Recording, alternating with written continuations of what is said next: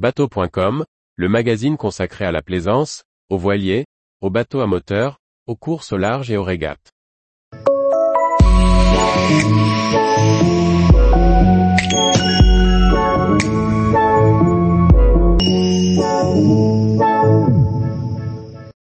Un canot de sauvetage du 19e siècle en pleine restauration au musée de la pêche de Concarneau. Par Briag Merlet.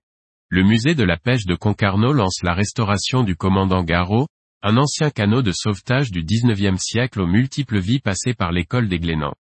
Un chantier d'ampleur ouvert au public, de ce témoin de la construction de l'époque.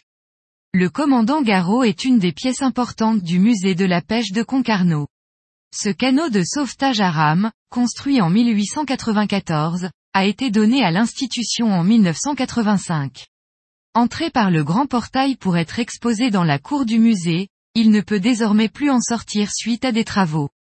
Mais le bateau exposé aux intempéries a bien souffert, et une restauration étant nécessaire, le musée concarnois a décidé de le mener sur place, après avoir construit un abri pour le protéger. Démarré en avril 2023, le chantier devrait se finir en juillet. Les charpentiers de Cornouailles, qui ont remporté le marché, dépêcheront deux professionnels tout au long de la période. Mais en parallèle, des chantiers participatifs avec le public seront proposés sur la période, et des élèves de la section charpenterie de marine du lycée Pierre Guéguin de Concarneau participeront également. Lancé au Havre pour la station de sauvetage de Grand Camp en Normandie, il a été cédé après-guerre à l'école des Glénans.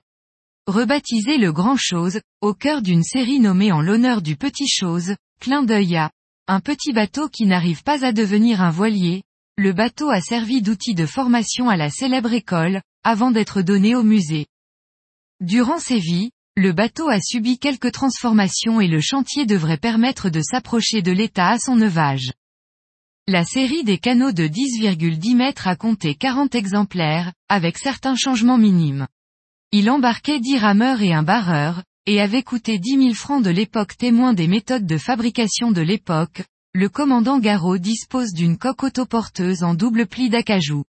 Une toile enduite entre chaque pli en assurait l'étanchéité, tandis que des lisses internes raidissaient le tout. C'est à ce bordage que les charpentiers vont s'attaquer en premier, en laissant probablement un écorché permettant de visualiser la méthode, le bateau n'ayant plus vocation à naviguer.